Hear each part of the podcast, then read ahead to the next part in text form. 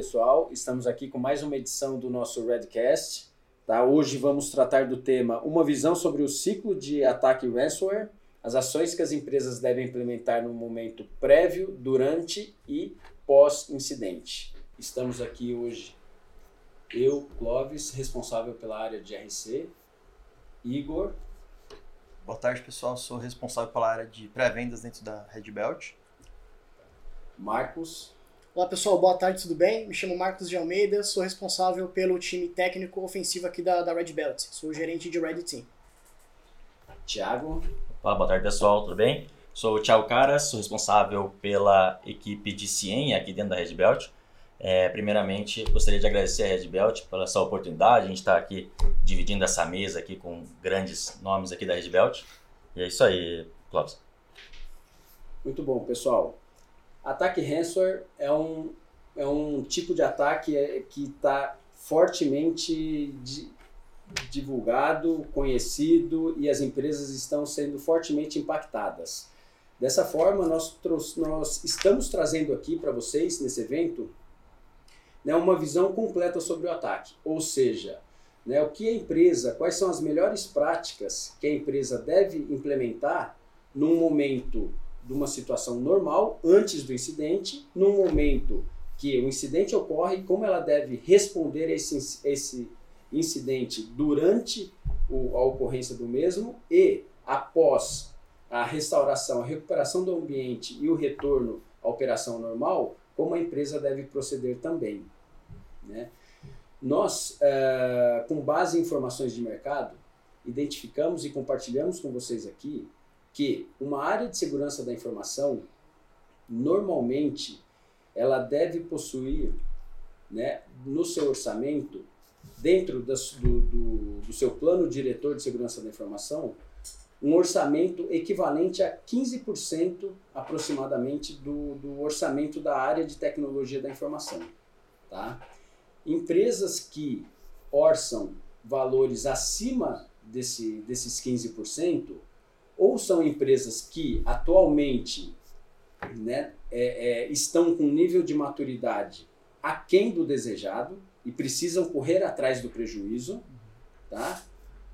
ou a empresa ela está or, é, orçando um valor inadequado para inadequado para assegurar a, a, a execução do seu plano do seu PDSI, tá? E do outro lado, empresas que orçam um valor, valores abaixo desses 15% em média, tá? ou são empresas com nível de maturidade em segurança da informação já elevado, onde não precisam fazer grandes investimentos e trabalham mais na manutenção e atualização do, do seu parque, né, da sua estrutura de segurança da informação, melhor dizendo, tá?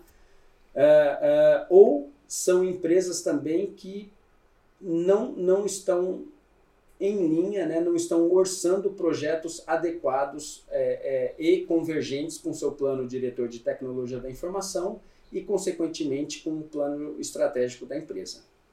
Tá? E também, numa situação normal, tá, a empresa é recomendável que a empresa ela olhe para três pilares fundamentais uh, uh, da sua estrutura de segurança da informação.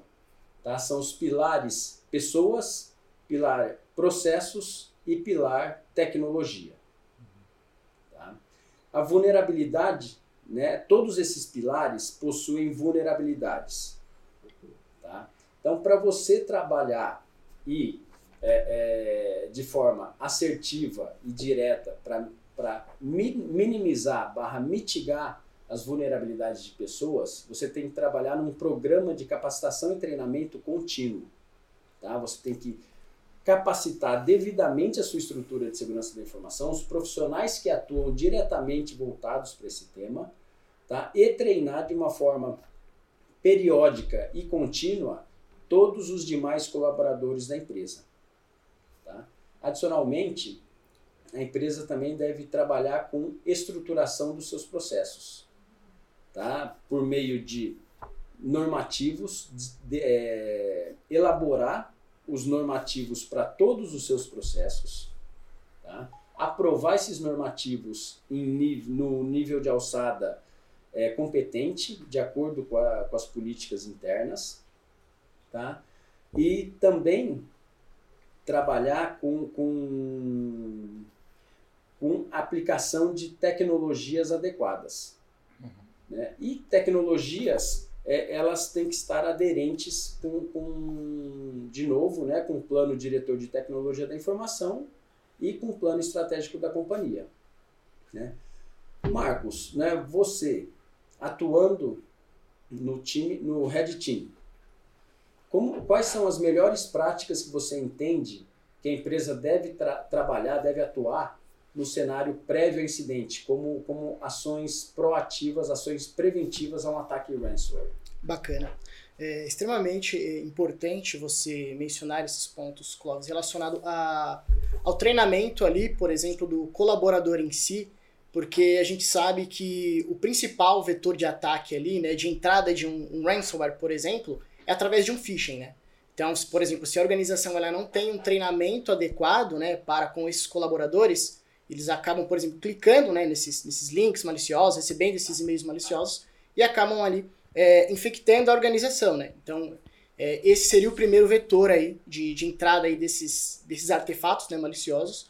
Então, o ponto de entrada principal seria o treinamento né, desses colaboradores para evitar é, o, o, o clicar né, desses e-mails e, e, etc.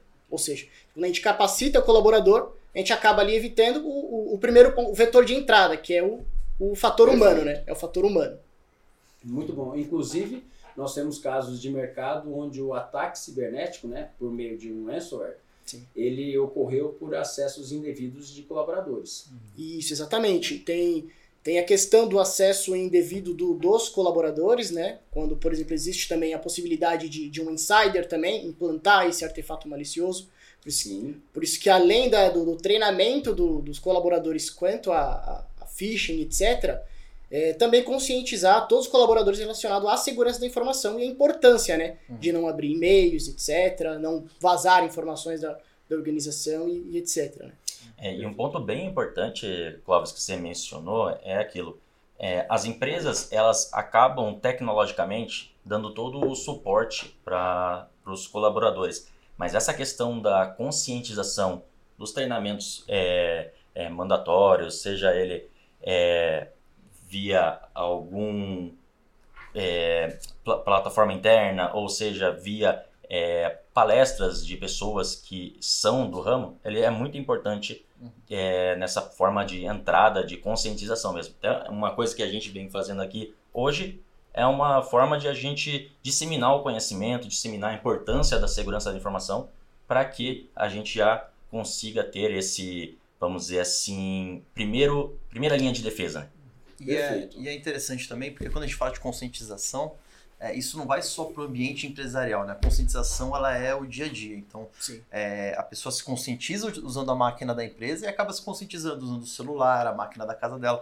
Hoje está muito difícil a gente dividir o que, que é ambiente de trabalho e ambiente profissional. Então, muitas vezes, se a pessoa não tiver conscientização, ela pode de repente clicar num link na máquina da casa dela, sem querer enviar esse link para dentro da corporação e aí pronto, ela praticou, ela teve as melhores práticas dentro da corporação, mas fora da corporação foi onde foi o gap de entrada dessa ameaça. Então eu acho que a questão da conscientização ela também é importante para mostrar para o colaborador que não é só uma política da empresa que está ali para atrapalhar a vida ou para seja é uma política, na verdade, que ela tem que levar com uma cultura de vida. Assim como a gente entra no carro e põe o cinto de segurança porque sabe que é para proteger a nossa vida, a cibersegurança é igual. É para proteger o ambiente corporativo, é para proteger a sua segurança, a sua conta do banco, a sua conta do WhatsApp, é, os dados da empresa, enfim, é uma cadeia inteira que no, a estrutura dela, a base dela, é a gente mitigar a maior vulnerabilidade que é o próprio usuário. Né? Perfeito.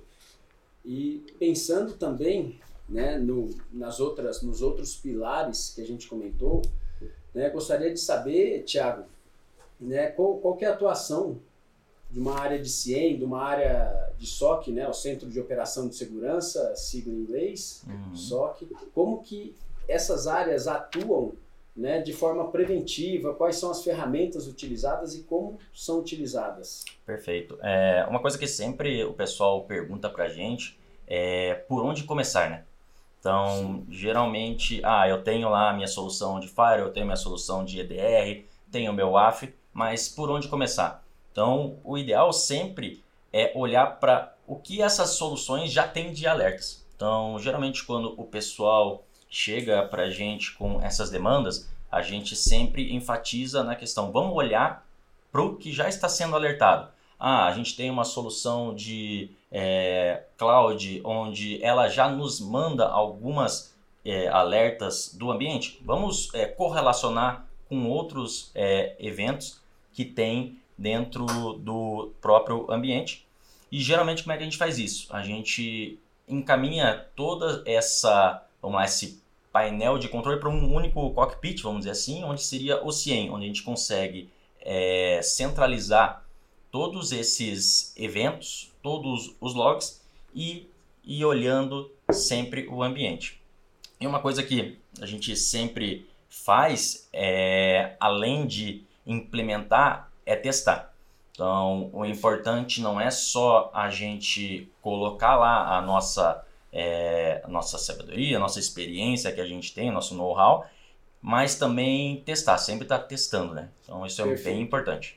Então, isso é muito importante mesmo, que é a integração da área de, das áreas de segurança da informação né, com as demais áreas de segunda linha de defesa, né, trazendo uma terminologia do Instituto de Auditores Internos.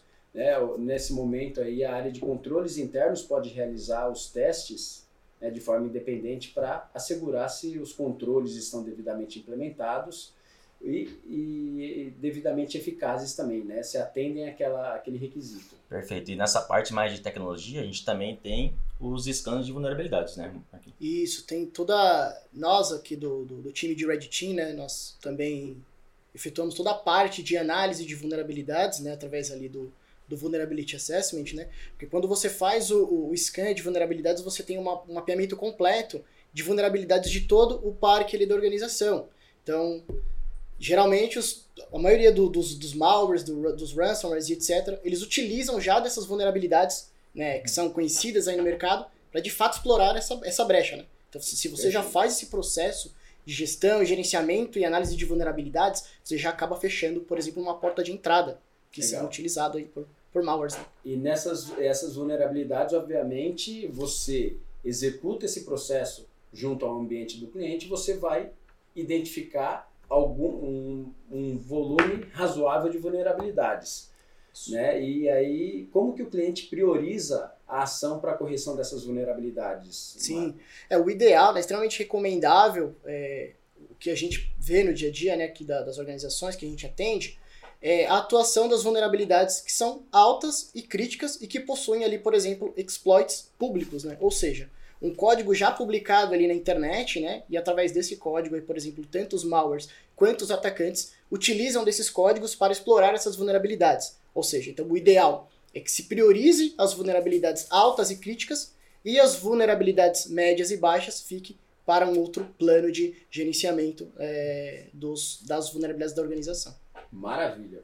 Muito bom. E ainda falando da questão de vulnerabilidade, eu acho que isso vai bem de encontro com a questão de, geren de gerenciamento dessas vulnerabilidades, porque nem sempre uma vulnerabilidade que tem uma criticidade baixa, ela não precisa ser um foco. Muitas vezes ela tem uma criticidade baixa, mas para o core business do cliente, para a operação do cliente, ela acaba se tornando algo extremamente, é, é, uma criticidade extremamente alta. Então, acho que também é muito interessante a gente falar de gestão de vulnerabilidade, mas também falar da parte de é, análise dessa vulnerabilidade, análise do risco daquela vulnerabilidade versus o ambiente do cliente, né? Então, por exemplo, você tem às vezes uma vulnerabilidade muito simples, muito fácil de corrigir, mas que para o ambiente do cliente ela é crítica para ser corrigida, ela pode ser altamente explorada, e de repente você tem uma vulnerabilidade de uma criticidade muito alta, mas que no contexto geral do cliente ela não exige tanto, tanta preocupação quanto uma vulnerabilidade inferior. Então, eu acho que além da questão da análise da vulnerabilidade, do scan da vulnerabilidade, a análise da vulnerabilidade e a análise do ambiente do cliente faz todo sentido né, dentro dessa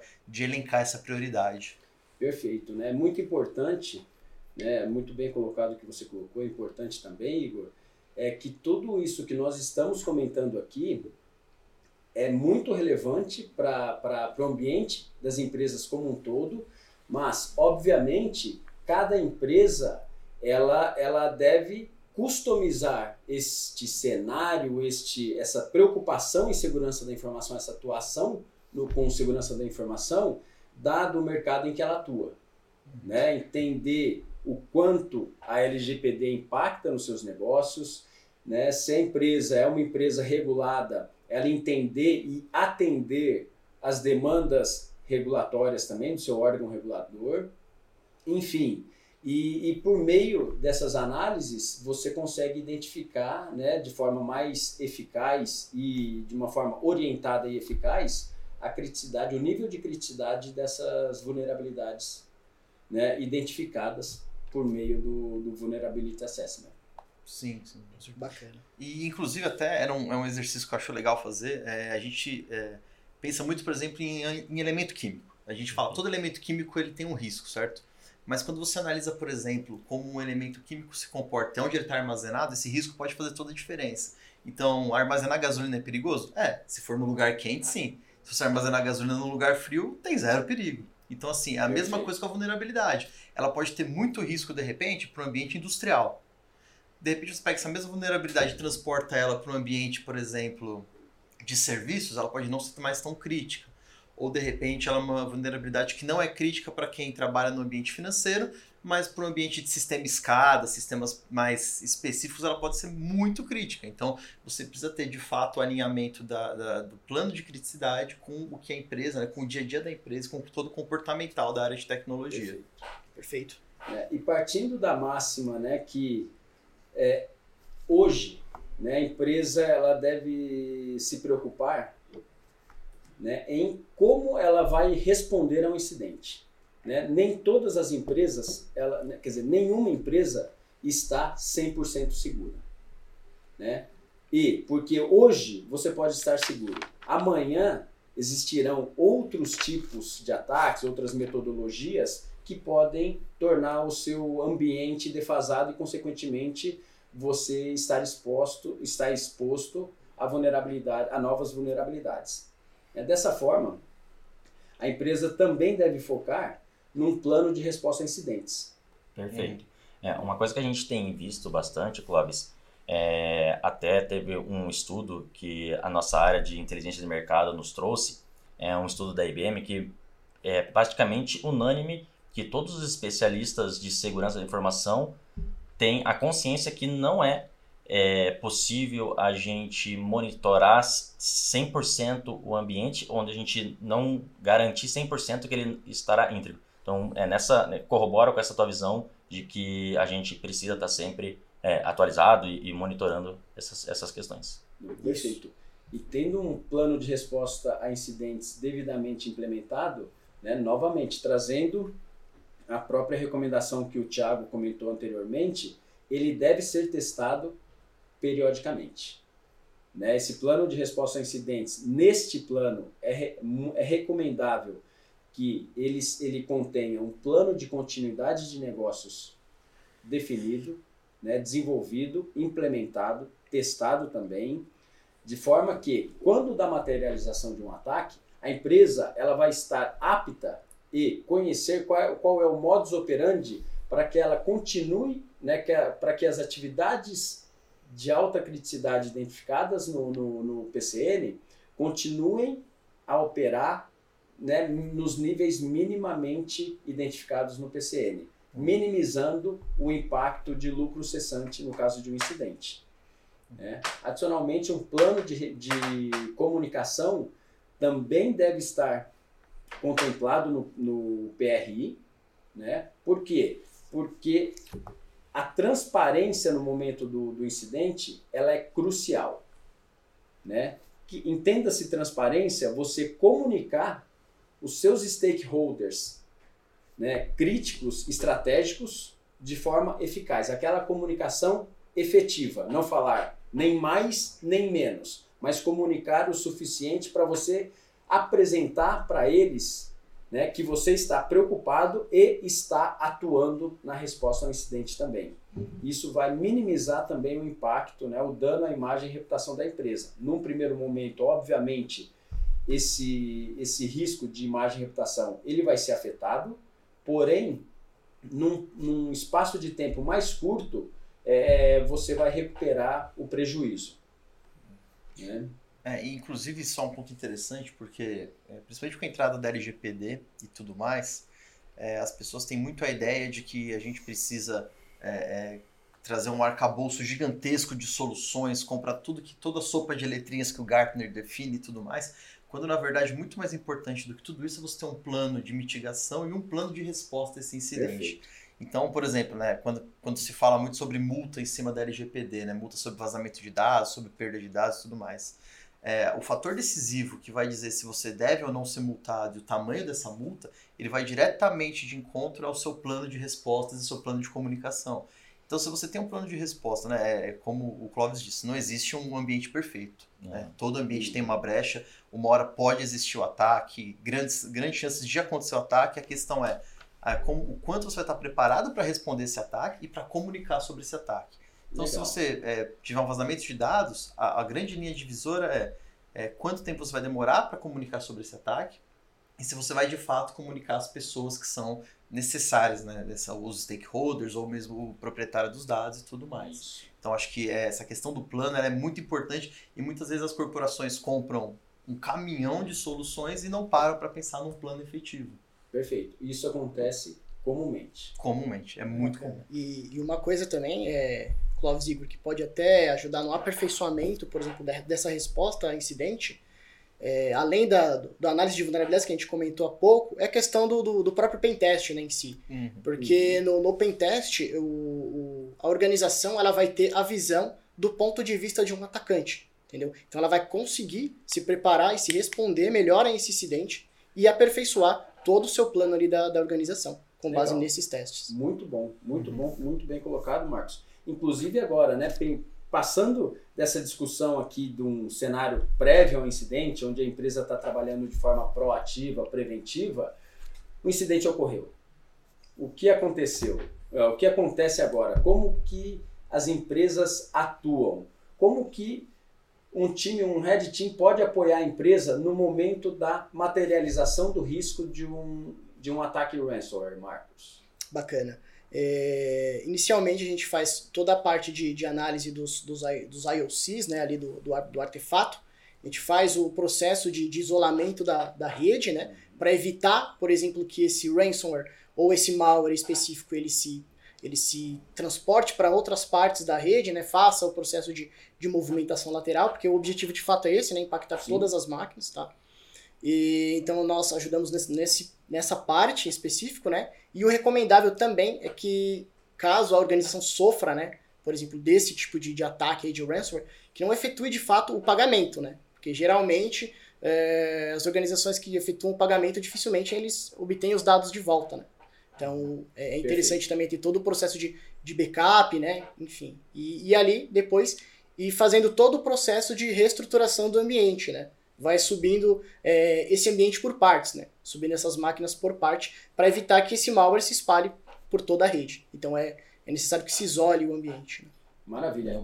Desculpa, Clóvis. E uma coisa importante, ainda é, adicionando que o Marcos mencionou, é a questão de quando está acontecendo devidamente o ataque, né? É aquela questão de War Room, né? A sala de guerra, onde tanto o Red Team quanto a parte do Blue Team eles se ajudam, nem diz o, o Marcos, a questão da parte de isolar, de verificar os IOCs. Da parte é, ferramental, o que, que a gente tem visto hoje em dia no mercado é a parte de ferramentas de orquestração. Então, muitas ferramentas, é, muitas atividades no momento do, do incidente, que são, por exemplo, de verificar se um arquivo ou se um e-mail ele está em mais de uma caixa, a gente consegue fazer essas, essas tarefas automatizando junto com uma ferramenta de orquestração.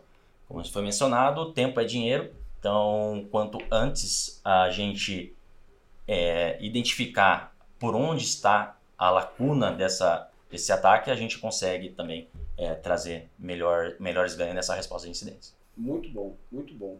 Essas ações que vocês muito bem colocaram, né, elas podem estar contidas num plano de resposta a incidentes. Perfeito. Né, trabalhando também no, no plano de continuidades voltado para plano de recuperação de desastres, né, ela apoia fortemente a empresa na, na, na, identificação da causa raiz do problema, numa análise forense para identificar a causa raiz, identificar o, o, o, o abrangência né, do impacto e também no, no, no, na recuperação desse, desse, do ambiente infectado e retorno à normalidade. E é muito importante aqui, trago para vocês também, que é, é, muitas empresas elas possuem um plano de continuidade de negócios e um plano de recuperação de desastres desenvolvido, mas que não se conversam entre eles e não também não, não estão convergentes com, com, com o processo de gestão de backups.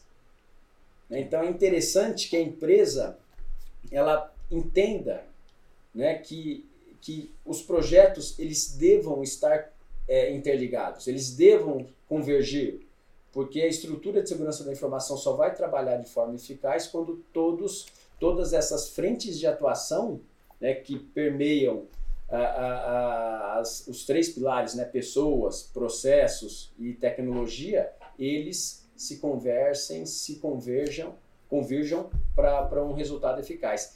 E também um ponto bastante interessante é que todas essas informações, tanto do momento prévio quanto do momento do incidente, eles, elas devem ser reportadas de forma bastante, é, de forma contínua e tempestiva para a diretoria executiva. Hum, é, é, é, relevante que você, que a empresa, ela mantenha o board, os órgãos de governança corporativa internos devidamente comunicados, até para aumentar o engajamento desse público também.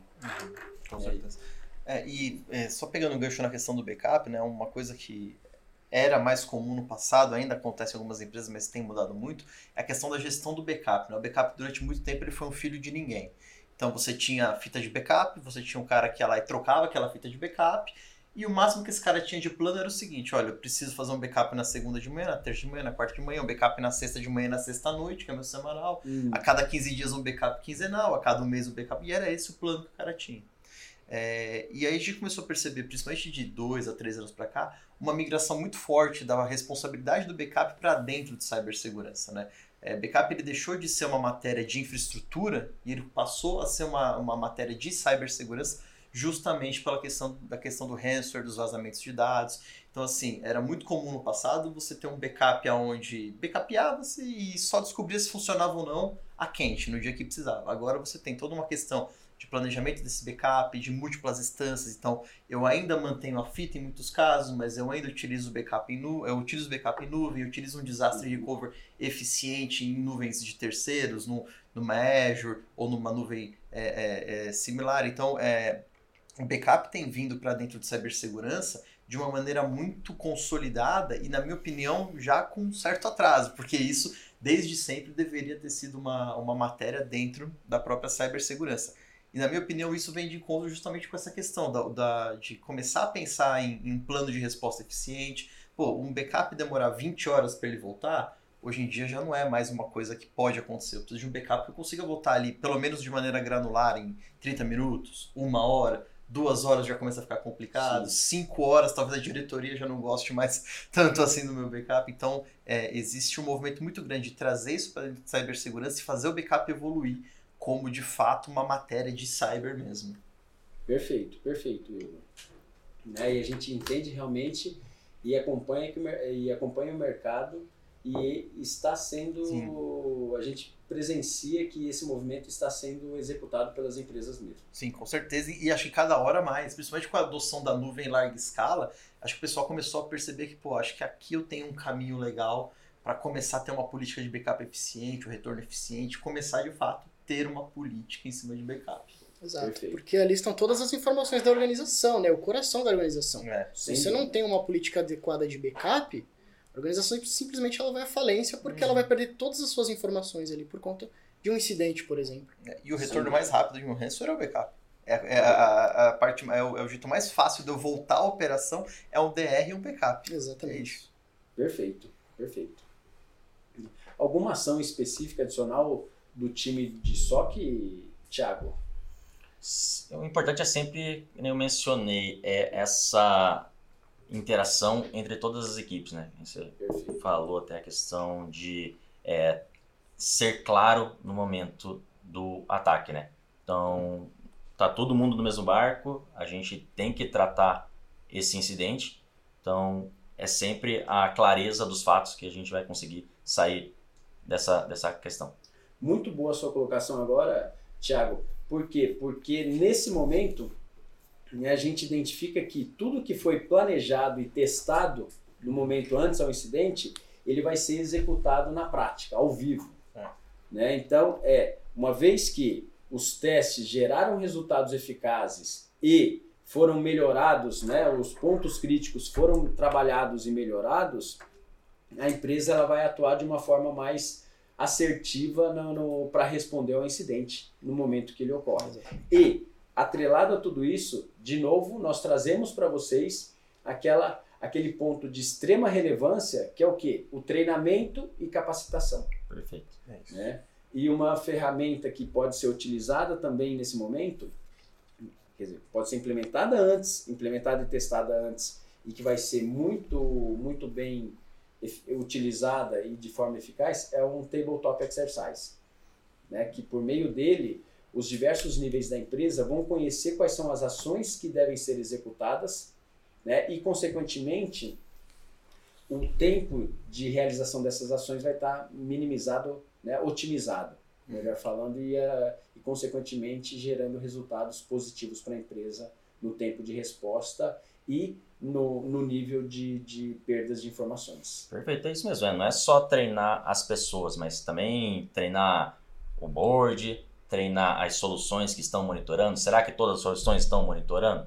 A gente, beleza, tem lá uma solução que está enviando os eventos, enviando logs, mas será que estão todos os logs que são necessários para que eu faça uma monitoria e depois, posterior, uma, uma forense, por exemplo. Então, é testar todas as, não só soluções, mas monitoramento, pessoas. É bem importante a questão da, da conscientização e do treinamento, né? Exato, é uma junção de, de diversos fatores de ali que áreas, leva, né? é, de, de várias áreas, né, que leva é, a um objetivo final, né? Então tem toda a questão da conscientização, ali tem a, a parte de de efetuar todo a, toda a análise do perímetro né, da organização, tanto interno quanto o externo, né, porque é, por mais que, que os atacantes é, explorem, por exemplo, a questão do ataque de ransomware por meio de phishing ou spear phishing, que é mais direcionado para as organizações, uhum. eles podem também explorar vulnerabilidades na camada externa né, ali da, das organizações. E podem obter, por exemplo, uma RCE, né, um, uma, um, uma execução de código remota, uhum. pode acessar esse servidor, implantar esse malware lá dentro. Então é extremamente importante é, essa junção, né? Questão da conscientização, análise de vulnerabilidades de forma automatizada, né, que é o VA, uhum. dentro do interno quanto o externo, e o processo de pentest recorrente para identificar de fato as portas de entrada que ali um atacante poderia utilizar, por exemplo, para é, afetar essa organização de alguma forma. Perfeitas colocações. Né? E um ponto importante também para ser considerado aqui é que todo esse cenário que nós estamos discutindo aqui, eles devem extrapolar o ambiente da empresa. O que, que eu quero dizer com isso? Hoje, alguns órgãos reguladores, né, por exemplo, o Banco Central, o Bacen, a SUSEP, né, do, do setor de seguros, elas recomendam, né, as circulares, os documentos normativos desses órgãos reguladores, eles recomendam que essas ações sejam implementadas também, sejam, perdão, sejam é, asseguradas pelos seus fornecedores críticos. Então, fornecedores críticos, você identifica como o, a, os fornecedores críticos estratégicos da empresa por meio de um PCN. Né? Então, se você identificou que ele é crítico você também deve, deve garantir que eles mantenham um nível de, de maturidade em segurança da informação minimamente igual ao praticado pela instituição. Perfeito. Né? E isso aí, quando a gente vai entrando mais para a parte do pós-incidente, é aquela questão das lições aprendidas, né? Então, sempre na área a gente costuma falar que a gente tem que sempre responder os 5W e 1H. Talvez uma área mais gerencial, área do Clovis, o 2H, né? Que é. seria é. o quanto custou uhum. a questão do incidente. Mas sempre é buscar saber quando, como, onde. Então, a gente responder sempre essas questões para retroalimentar toda a cadeia, né? Então, todo o ciclo do incidente, a gente tem que ter sempre uma lição aprendida, porque a gente errar tudo bem, mas persistir no erro, às vezes é, não é a melhor solução. É, e um ponto interessante aí, falando de CIEM, né, falando um pouco de ferramenta, o CIEM nesse ponto é bem legal porque você consegue criar muito uma linha de tempo sobre incidentes é, passados, incidentes presentes, e você consegue, em cima disso, criar de repente gatilhos para prever incidentes futuros. Então, você começa a fazer com que, olha, eu tive um incidente X.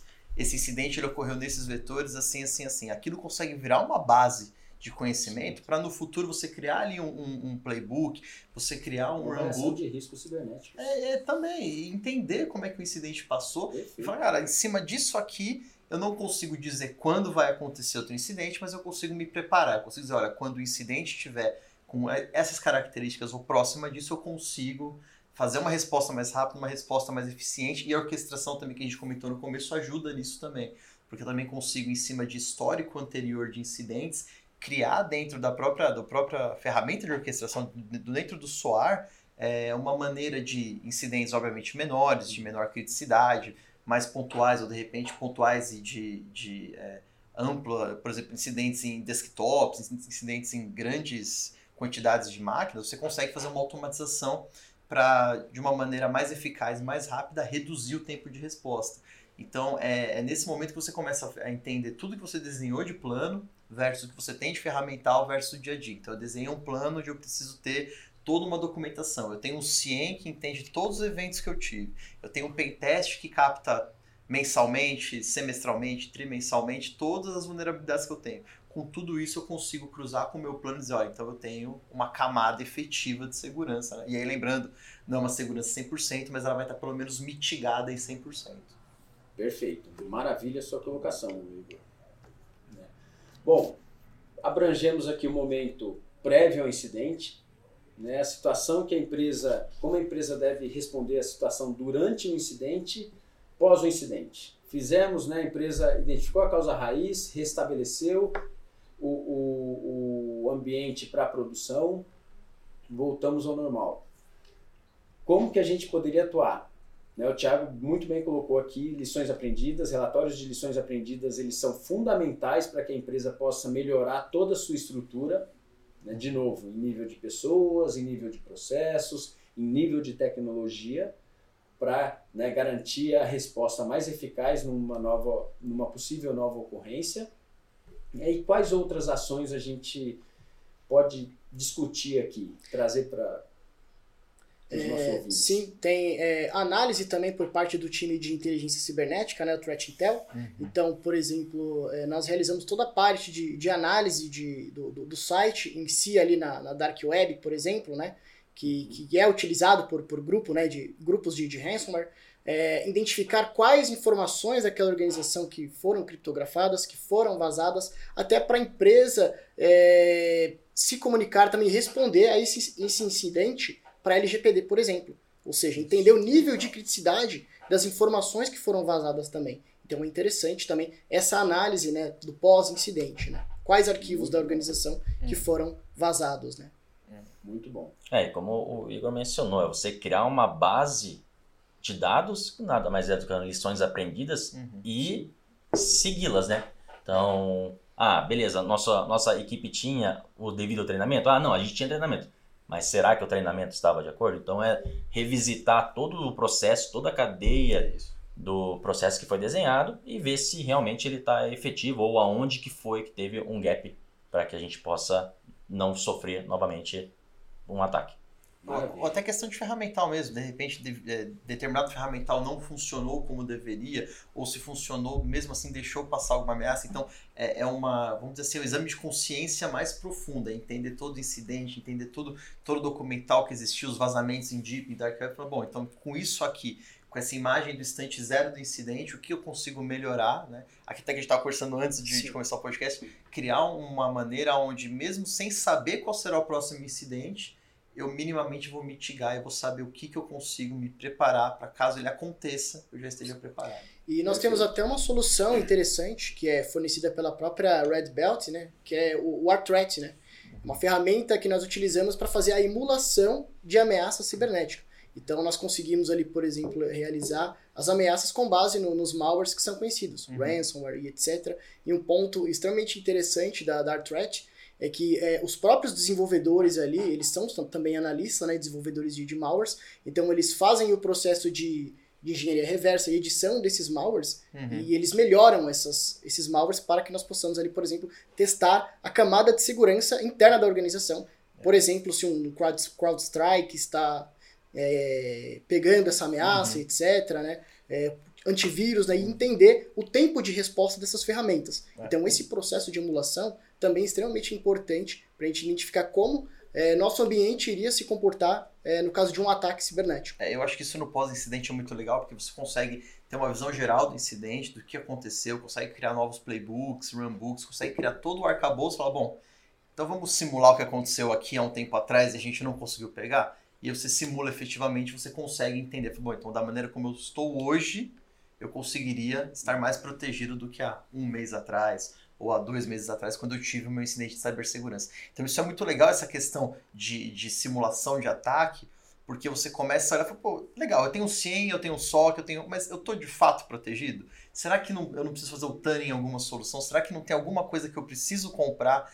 Então é, é, é bem interessante isso, porque isso vira um ciclo. Né? Então você faz o pentest, você faz a simulação de ataque, você faz as melhorias, criação de playbook, de runbook, você vai estruturando tudo isso para, de novo, né, nunca 100%, mas cada dia mais você tem uma etapa a mais de proteção. É, é o processo de melhoria contínua. É exatamente. Né? Você pega as lições aprendidas desse cenário, desse incidente né, que se materializou, você trabalha com eles dentro dos, da sua estrutura de segurança da informação, da uhum. tecnologia que você dispõe, do, dos processos que estão lá desenvolvidos, dos planos que estão desenvolvidos, do nível de capacitação e treinamento das pessoas para que é você possa melhorar todo esse arcabouço né, e robustecê-lo para que no futuro você possa atuar de uma forma mais eficaz. Exatamente. Né? E sempre, sempre, uma, um ponto bastante relevante, ser muito transparente junto aos stakeholders, porque a, trans, a comunicação eficaz e assertiva ela minimiza os impactos para os impactos é, relacionados à, à, imagem e reputação. E essa questão da transparência chega bem de encontro com o que o Igor mencionou na questão de, putz, beleza, será que meu problema é ferramental? Será que eu tá faltando algum é, é o meu problema pessoal, meu, hum. meu, meu time de segurança ele tem a expertise para é, tomar a ação devida, para mitigar, para uhum. restabelecer o ambiente. Então, vai bem de encontro esse ponto também mesmo. É, e só um ponto rápido para complementar, é muitas vezes as pessoas acham que para você melhorar o ambiente você precisa de investimento, precisa de um budget maior, precisa de mais... E muitas vezes não é isso. Às vezes você tem investimento certo, você tem ferramenta certo, o que falta de fato é uma análise. Você fala, não, peraí. Então, se eu fizer aqui um treinamento, de repente gratuito, Sim. ou uma palestra de conscientização, ou mesmo entendimento das ferramentas, eu consigo, sem o investimento, melhorar o meu nível de maturidade. Então, também tem essa questão de você fazer uma análise mais, mais ampla para você não cair naquela, naquela vórtice de sempre putz, comprar, comprar, comprar, comprar, comprar e você de fato não tem um plano desenhado, você não tem uma estruturação de um treinamento ou algo parecido. Muito bom. Bom, agradecemos, pessoal, a todos que nos ouviram nesse Headcast, tá? que tratamos aqui um ciclo de um ataque ransomware, as ações que as empresas devem implementar no momento prévio ao incidente, durante o incidente e pós-incidente né? E peço que nos acompanhe aí nas redes sociais no canal YouTube para mais eventos como este. Muito obrigado a todos. Edcast.